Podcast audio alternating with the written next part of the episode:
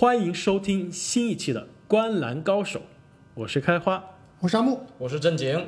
那么新赛季的 NBA 很快就要拉开帷幕，很多媒体呢，很多球迷呢，已经开始了对 NBA 新赛季的预测。我们已经听到了很多非常合理的预测了。那么今天呢，我们决定换一个口味，我们来一起分享一下对 NBA 下赛季最大胆但又合理的猜想。这些猜想呢，不是说我们觉得这些事儿一定会发生，而我们觉得是很有可能发生。哎，有可能发生，但是呢，听上去还是那么有点疯狂。对，觉得够劲爆，但是呢，也不是没有底线。对，但它不代表我们对于 NBA 下赛季真的实质性的预测。比如说有一些猜想啊，我觉得我是不会放心把我的钱压在上面，但是我觉得它很可能在大家忽视的情况下就发生了。呃，阿木，我觉得你的这个奇怪的想法最多，要不你先跟大家分享一下你第一个疯狂猜想。我这个第一个猜想是跟火箭队有关的，呃，我有点害怕，我怕这个这个猜想会被很多球迷骂。呃，这个火箭队球迷可是非常多的，你要小心点。我的猜想是威少下赛季中途会无球可打。呃，你这个无球可打是说他被交易呢，还是坐板凳呢？还是说哈登一直把球拿在手上，不给威少传球呢？其实都不是啊，我所说的威少无球可打跟去年的甜瓜并不太一样。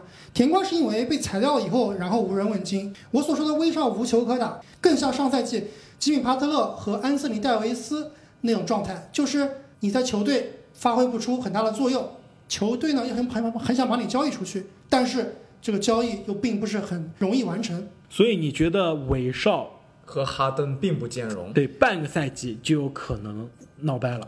我觉得韦少和哈登的组合会是两个极端，有可能会非常爆炸，一加一等于三。还有一种情况就是他们俩完全没有办法融合，最后只能分道扬镳。有的人可能会说，哈登和威少他们曾经是队友，而且呢搭配在一起效果非常好，曾经打入过总决赛。但是现在的威少已经不是当年的威少，现在的哈登更不是当年的哈登。我觉得他们的最大问题是在球权上面。我们看一下，在一二年那个赛季，他们俩同时打入过总决赛。那个时候，哈登的球员使用率只有百分之二十一点六，而上赛季哈登的数据使用率是百分之四十点五，基本上是之前的双倍。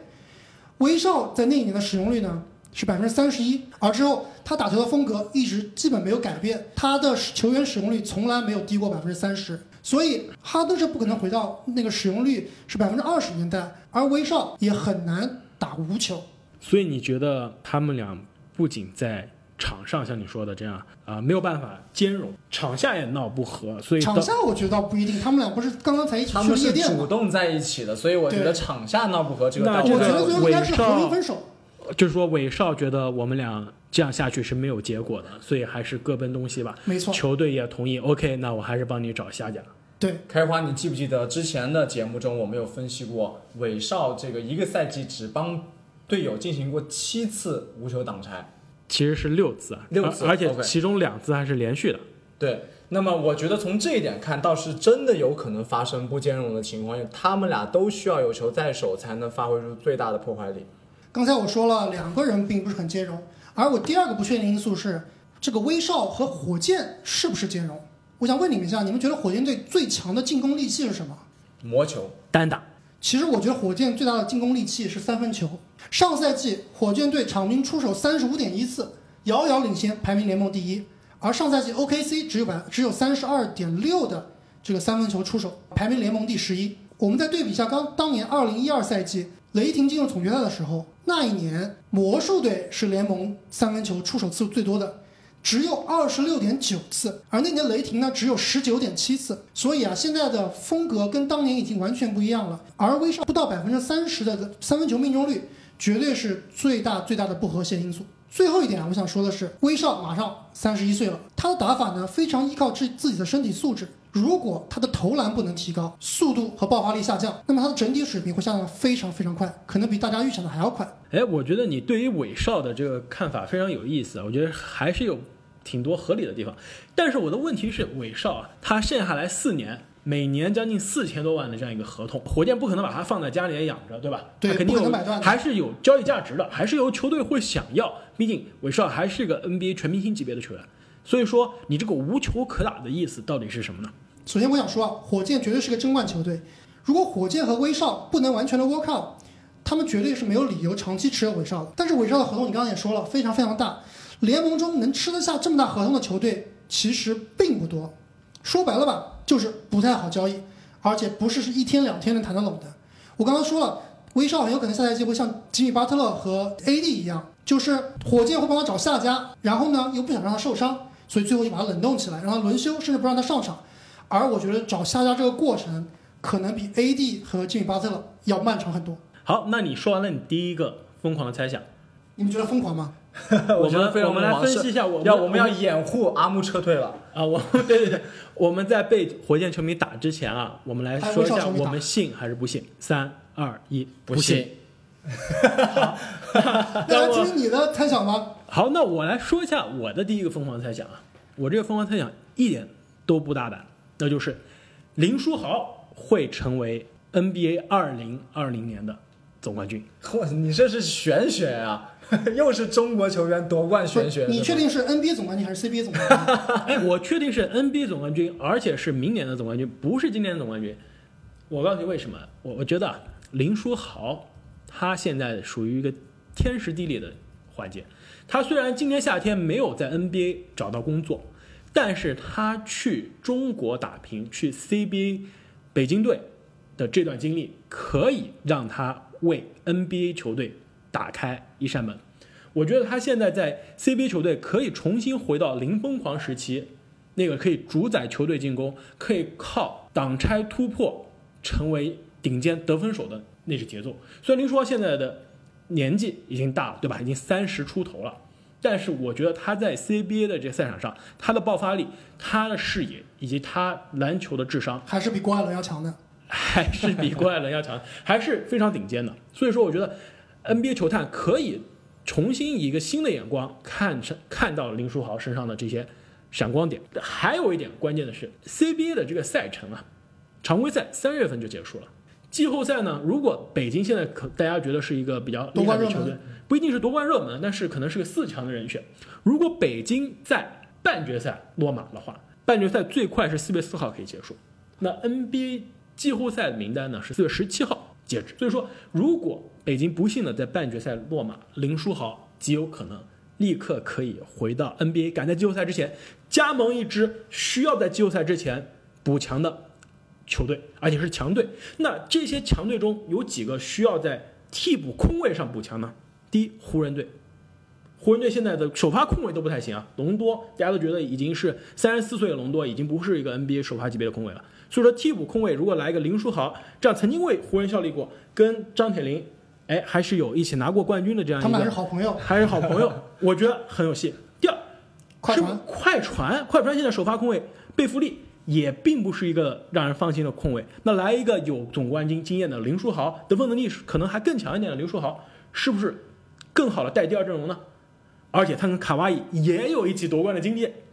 那第三个球队呢，就是你说的可能韦少失业的这个球队，火箭队。火箭队也是林书豪之前的老东家，回到代替威少是吗？哎，那这样我就信了。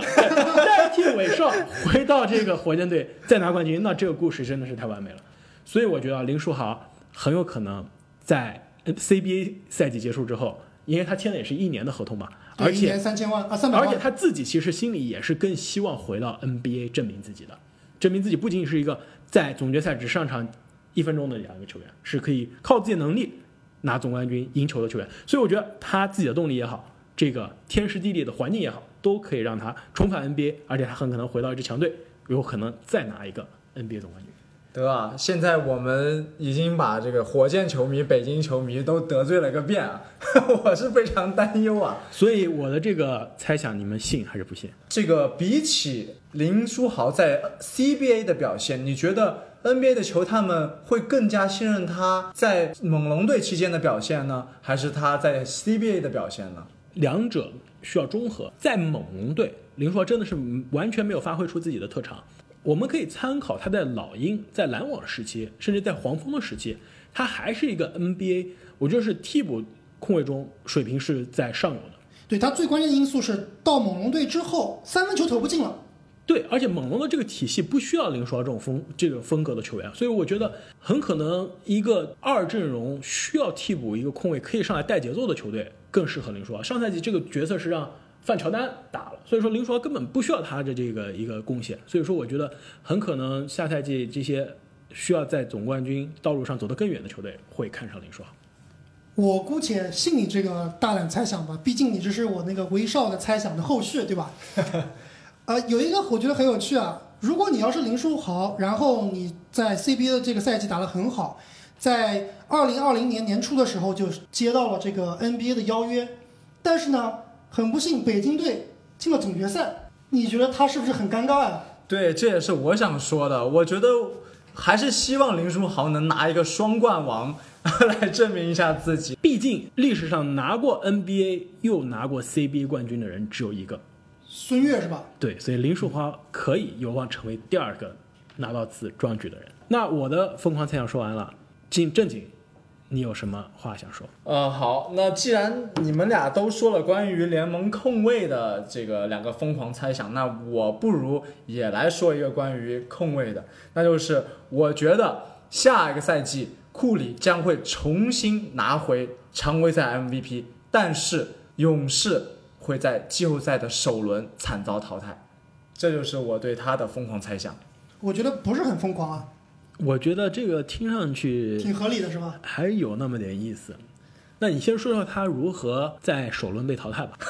我还以为你要如何拿到 MVP。我觉得下一个赛季大家可以大可以参考一下，在杜兰特呃休战或者是不在的期间，或者是在杜兰特加盟勇士以前的几个赛季库里的表现。可以说，我觉得库里还是处于联盟最顶尖的那一批球员。那么在强力的一个侧翼离开了之后，他一定要全力发挥自己最大的潜力。之前的节目中我们也讨论过，其实勇士稍有不慎，很有可能会滑出季后赛。那么库里和追梦这两个必然要担当起下个赛季勇士的大梁。我觉得我是非常期待能看到勇士队重回一五一六赛季梦幻般的库里日天的这样一个表现，特别是在前期克莱休战的这段时间，所有的进攻中弹几乎都会放在库里的身上。在常规赛，如果勇士的战绩能够达到前四或者是前三的话，他拿重拿 MVP 并不是一个不可能的事情。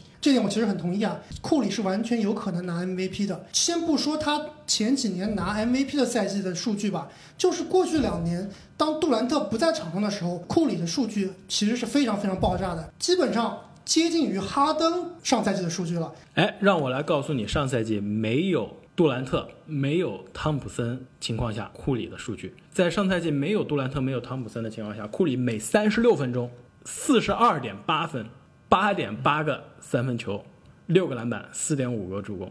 所以说，简直是个非常可怕的成绩。就是说，下赛季他打不了三十六分钟，对吧？哪怕打三十分钟，我觉得可以打三十六分钟啊。嗯打三十分钟以上赛季这个效率的话，那就是场均三十六七分，再加上六七个三分球的。那我觉得他好像更有可能拿得分王啊。哎，所以说我觉得你的猜想的前一半不夸张，夸张的可能就是后一半，呃后一半。如何？因为我觉得他要拿 MVP，肯定像你说的，他是西部的前前三四，甚至前四。在这样的情况下，如何首轮被淘汰，而且被谁淘汰？请开始你的表演。首先啊，我觉得西部下个赛季是一片军阀混战，一切皆有可能。对任何的下课上出现，我都不会感到惊讶的。就算是我们，包括很多球迷们非常看好的快船队，他如果落到下半区，甚至在首轮或者是次轮被淘汰，我觉得并也并不是什么不可能发生的事情。所以，即使勇士像我刚刚说的那样争到了前四，并且库里拿下 MVP，那么首轮被淘汰也是有可能的。再加上经过漫长的八十二场常规赛，库里和追梦两个人疯狂 carry，那么到了季后赛，很有可能是已经到了强弩之末了，有可能掉到后半段的这样几支球队，包括湖人队，湖人、爵士、掘金、快船、开拓者，开拓者，甚至马刺，对吧？都有可能给勇士带来巨大的麻烦。我觉得他季后赛第一轮能不能过，最大取决于克雷能不能健康回来。非常同意。好，那我这个两段的猜想讲完了，你们信不信呢？信。我也信。那阿木，你要不分享一下你的第二个疯狂的猜想？既然我已经把火箭球迷得罪了，那我就再得罪一回吧。我的第二个猜想是保罗下赛季将重振雄风。你说的是克里斯保罗还是保罗乔治？我说的是这个炮主席克里斯保罗。罗，何以见得呢？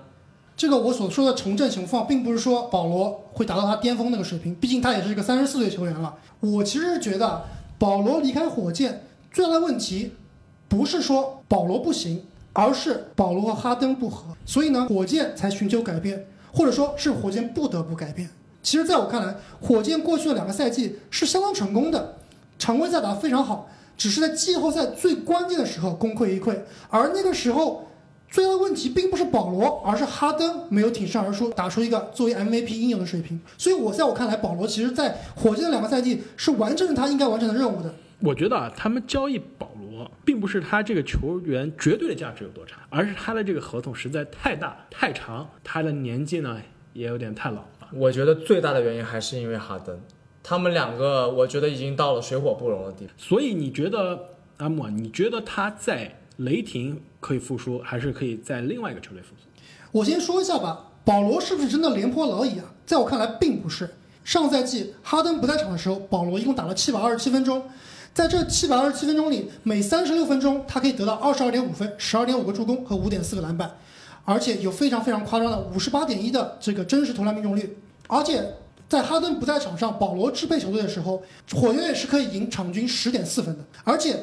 比起韦少，保罗是一个万金油，即插即用。他有出色的投篮呢，而且他是可以打无球的。甚至他当年在黄蜂和快船作为联盟第一控卫的时候，他也只有百分之二十多的使用率。所以他是完全可以打无球，完全可以即杀即用的。刚刚你问到了我说保罗下赛季会在哪个球队闪耀？我觉得他非常有可能被交易。如果他能去如愿啊，去迈阿密和吉米巴特勒搭档，完美。哎，我觉得你说的这个很有意思啊。首先，我觉得。热火的这个交易呢，现在还在谈，各种的消息现在是说有可能热火觉得雷霆狮子大开口，对吧？要的筹码太多，现在交易不出来，所以我觉得雷霆可能现在会以一个拖延战术。OK，你觉得我的要价高，我就让保罗先打一打，让他的这个交易价值变高。所以我觉得你说的这个赛季初，大家觉得从快船来的这个亚历山大，对吧？SGA。在美国媒体看来是，很可能是取代保罗成为雷霆未来的这样一个选项。但是我觉得赛季初很可能是让保罗继续打一个高时出场时间、高使用率的这样一个赛季，把他的交易价值炒上来。哎，在交易截止日之前再交易保罗。保罗在数据上重振雄风，我觉得还是可以信。关键是他这个赛季是如何结束？是继续在雷霆打出一个这一个反弹的赛季呢，还是？最后被交易进入另外一支球队，如果是热火的话，我觉得很可能他进入一支季后赛球队，跟学习委员吉米巴特勒在一起，说不定在季后赛还真的走得远，进入第二轮，甚至东部决赛，我觉得都不是不可能。你说西部下赛季是一切就有可能，东部其实也是。那我来问你们一下，这个大胆猜测，你们信还是不信？我信，我也信，因为啊，我的第二个预言跟你的这个预言。又是连续剧是吗？还真的是连续剧。说到保罗这样年纪高、合同大、交易价值打折扣的球员，我想到另外一个，那就是曾经的2016年 NBA 总冠军凯文勒夫。其实勒夫，我觉得交易的这个可能性不比保罗低，所以我下个预言就是勒夫和枸杞哥维金斯下赛季互换东家，各自回到最初的起点吗？最初的。梦想开始的地方，我觉得这个这个交易啊，在各种层面上，我觉得都是完美的。首先，两个人的合同价值，勒夫还差四年，每年差不多两千八百万；维金斯还差四年，每年差不多两千七百万，在合同价值上是完全匹配的。而且，我觉得对于两个球队，他们所需要的东西是一样，就是也是各取所需。骑士他留着勒夫完全没有用，因为骑士现在的目标就是培养年轻人，摆烂。越烂越好，所以他来一个年轻有活力，可以卖球票，同时对球队有伤害的维金斯。有活力这一点，我提出严重质疑。呃，对，有弹跳，好吧，有弹跳。所以我觉得这是符合骑士的要求。对于森林狼呢，他过去这么多年，有年轻有才华，各种能吹的东西都有了，就是赢不了球。那我来一个有 NBA 总冠军经验，曾经在森林狼打出全明星赛季的这样一个老森林狼球员，带回更衣室的这样一个领袖的气质，带回赢球的氛围，让唐斯身边有一个精神的导师，是不是非常的完美的一笔交易？大家有人会说了，哎，那我是作为森林狼，我为什么要交易这个呢？我为什么要把年轻的这个每年两千七百多万换成一个三十一岁的每每年两千八百万呢？我觉得，如果森林狼做了这笔交易，他还会做另一笔交易，那就是把保罗也换过来。这如何做到？保罗合同非常大，对吧？现在是三年，每年三千八，但是森林狼账上烂的这个合同，即将到期的烂合同也是挺多的。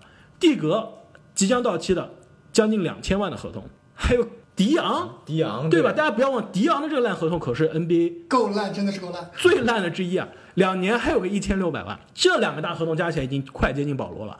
如果还不够，我们可以考虑扔进去去年的新秀奥科吉，或者是一些其他天头的一百万、两百万左右的合同，就凑齐了保罗的这个三千八百万。我觉得这样组成保罗、唐斯加勒夫的三巨头，哇哦，在西部不说可以争冠，但是我觉得季后赛还是有保证的。这个军队竞如果赛就我很夸是张。森林狼，我会考虑的。你说我赢不了球，我现在就找两个过去赢球当饭吃的老将放在唐斯面前，我还留着另外一个被低估的球员科温顿。我这四个人在西部可是有竞争力的，而且我薪金空间基本上没有变。今年的乐透秀，科威尔还抓在手上，既有未来又有战绩，哪怕牺牲一两个选秀权，我都觉得我可以干这笔交易。对于雷霆来说，雷霆拿到了即将到期的大合同，随时可以套现，是一个三赢的交易。所以我觉得这个交易听上去很疯狂，但是我觉得很可能发生。哎，我觉得这个交易很有意思啊。可以说，这个交易如果做成了，那西部的军备竞赛就真的达到了一个令人丧心病狂的地步了。可能有可能阻止这笔交易发生的，就是你刚刚提到的新秀奥科吉啊。他其实上个赛季的表现非常的不错，可能是森森林狼不想放走的一名球员。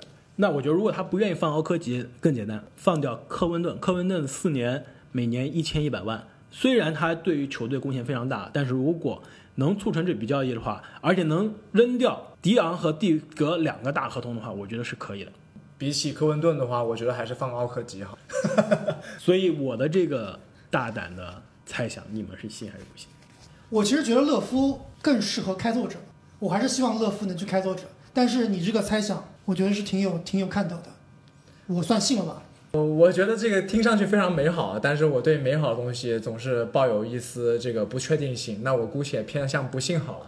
好，那既然你不喜欢美好的东西，那请正。经跟我们分享一下不美好的东西。好，那我就分享一个特别不美好的东西，那就是东部的七六人队两位甜蜜双帝西帝和大帝，下个赛季我觉得会发生不和，双帝必走一帝，而且我觉得这个地出走的地很有可能是西蒙斯。哎，那你觉得西蒙斯这个是如何离开的？因为他现在合同啊，我觉得刚刚续约对吧？对，刚刚续约，而且是明年才开始。他现在是个八百万的这样一个新秀合同，最后一年，然后下赛季立刻就是大合同了。所以说他现在这个还挺难交易的。交易合同匹配和薪金空间上，我觉得很难。我觉得啊，七六人在休赛期的整个操作，可以说只有一个目的，那就是总冠军。其他的任何的成绩，我觉得对于他们球队今年的思路，包括对于他们的薪金空间，都是失败的。没错啊，因为他们现在账面上，哈里斯三千二百万，霍福德两千八百万，恩比德两千七百万，西蒙斯又是一个大合同，还有理查德森的一千多万，所以说他的这个薪金空间基本上是锁死了。如果今年不夺冠，明年不夺冠，我不知道他们会怎么办。没错，而且我们来看他的首发阵容，虽然说哈里斯、理查德森，还有包括大帝和霍福德都有一手三分，但是他们其中的任何一个人都不能成为射手，所以说他们其实内线的空间是非常拥堵的。大帝下个赛季的数据很有可能会下降，因为他在内线需要跟霍福德分享一定的球权，哈里斯也会打到内线，有的时候。再加上只会打内线的西蒙斯，那么他们下个赛季的化学反应其实会有一定的问题。加上我们刚刚说的争冠背景，很有可能到了赛季中期，矛盾就会爆发，就到了一个不得不解决的地步。即使我们刚刚说到他的合同有问题。那正是这个猜想，他之所以疯狂的地方，就是七六人为了争冠赌上一切，把自己能用的筹码全部用掉，即使拼着吃亏，也要换来一个外线能控能射的这样一个后卫。哎，那你有没有想过西蒙斯的下家可能会是哪个球队呢？哎，这个问题问得非常好，让我寻思一下，你们觉得太阳怎么样？哎，我觉得听上去我觉得西蒙斯挺适合太阳的。对，他西蒙斯换卢比奥，再加上一个，或者是上个赛季新秀布里奇有一手三分和有一手抢断，或者是更精彩的是把这个萨里奇换再换回去回七六人，回到梦开始的地方。哎，我看你是挺喜欢美好的东西的呀。对，哎，我觉得那这个三个人啊，都是七六人用得上的球员，而且可能他们再扔进去一个选秀权到两个选秀权换西蒙斯，我觉得对七六人来说不亏，对太阳来说也不亏，因为太阳现在侧翼人太多了，有乌布雷，有今年新选的这个约翰逊的新的乐透球。嗯还有布克，所以说他侧翼并不需要那么多人，把卢比奥这个老人换走，换来一个更年轻的，防守更好的，对，配上布克，我觉得会非常完美。我甚至都能想到布克跟西蒙斯打一个死亡挡拆的组合，哇哦，再加上去年的状元艾顿，我觉得这个球队会非常有意思。新型三巨头。那么我这个猜想，你们信不信呢？我觉得这是个美好的东西，所以我信了。我还是对西蒙斯，我希望他打得更好吧。我希望七六人下一季能有更好的发挥，所以我算不信吧。在我们结束之前啊，我申请再讲一个疯狂的猜想，这是我刚刚来的路上才想起来的。下赛季的这个最佳进步球员有一个人的人选，所有人都没有提到过，我觉得但是非常可能。你说啊，如果有一个球员，他从差点在 NBA 都找不到工作，没有球队想要，到一支 NBA 争冠球队的首发中锋，并且是防守的大闸，打出比如说十五加十的水平，再加两个盖帽，你说这是不是最快的、最佳的进步？难道下赛季安东尼要打中锋了？哎，那还真的是跟安东尼非常像啊！这几年被大家黑出翔的霍华德，我们之前说过，霍华德这个球员在过去的十年是 NBA 最被低估的球员，至少从防守的层面上来说，非常过去十年的第一人吧，应该是防守第一人。而且一度是 NBA 毫无疑问的第一中锋，对吧？他其实就在过去几个赛季突然下滑了。上个赛季呢，因为受伤，而且是很奇怪的屁股受伤，只打了九场，呃，数据也是非常的糟糕。我觉得这赛季从夏天他训练的视频来看，很可能他会有一个重新爆发的赛季。之前限制他的不利因素现在都没有了，而且有几个因素我觉得对他有利的。第一，之前他是更衣室毒药，现在更衣室有了一个霸主有了一个说话没人不敢听的人，那就是詹姆斯。所以说，现在霍华德用不着去当他的快乐宝贝，或者是当他当不了的那个超人的角色，他就要听詹姆斯的。第二点，霍华德这么多年走得最远、最成功的模式，就是他身边配一群可以投篮的射手。詹姆斯一模一样，他这么多年成功的角色就是身边配那么多可以投篮的射手。同时，霍华德需要一个组织前锋，那詹姆斯和戴维斯都可以充当这个角色，而且霍华德可以给现在湖人的内线提供更多的防守的支持。所以说，我觉得与其是让麦基已经达到了自己的职业生涯的天赋的这样一个上限的球员来当湖人的首发中锋，我宁愿让霍华德重新找到他曾经准 MVP 的级别的这个水平。最后一点，我想说的是，霍华德过去这几个赛季在黄蜂也好，在老鹰也好，身边没有一个可以以助攻、以传球、以为他接柄见长的控卫。上赛季在奇才，大家很期待他跟沃尔的挡拆，结果一个屁股受伤了，另外一个我也不知道哪受伤了，反正也没打。所以我觉得这赛季隆多和詹姆斯这两个可以说是 NBA 传球视野最好、传球能力最强的两个球员之二吧，在霍华德身边。隆多你可别忘了，他是三届 NBA 的助攻王，而且安东尼戴维斯在隆多的身边，在鹈鹕队两个赛季之前打出了职业生涯得分最好、投篮最好、效率最高的赛季。那之前考辛斯在隆多身边也打出了职业生涯进攻效率最好的赛季，所以我觉得一个巨人的身边有隆多这样一个把 NBA 三十支球队进攻防守的这个选项都背在心里，而且传球视野非常好，天天给人送饼的球员，我觉得霍华德的进攻效率可以有质的飞跃。所以我觉得下赛季最佳进步球员德华德霍华德。哎，你说的这个非常非常有意思啊！这个霍华德当年是曾经号称可以单换詹姆斯的男人，那么现在他们两个到了同一个队，仿佛是找到了遗失的美好。那我刚刚这个大胆猜想，你们信还是不信？好，我选择相信。我选择不信，所以你宁愿希望甜瓜去湖人？我宁愿信麦基打首发。我觉得奥尼尔也是这么想的。但是霍华德和麦基这两个人在一起，绝对会为下赛季五大九贡献出很多很多的材料。对，这个我是绝对相信的。两个快乐少年，只能说他们把五大九的另外一个人送去中国是不太好的，那就是兰斯·斯蒂芬森。如果能我以为你说周琦呢。如果能再加上 JR 的话，那就完美了。那那绝对是 NBA 最佳搞笑阵容了。我觉得 JR 其实还挺适合湖人的。我倒是觉得 JR 很适合 CBA，要不把 JR 换林书豪好了。好，那我们在大开脑洞之后啊，听众朋友们，你们是怎么想的？你们心中是不是也有一些大胆疯狂的关于 NBA 下赛季的猜想呢？那也欢迎你们在我们的评论区给我们留言。如果你们觉得我们这个猜想太疯狂了呢，下一期节目我们来点实际的。我们就要对 NBA 下赛季的各大奖项以及冠军做出最理性的预测。做出最科学的预测。再次感谢大家对我们频道的支持，欢迎大家订阅、分享以及转发。谢谢大家。我们下期再见。再见。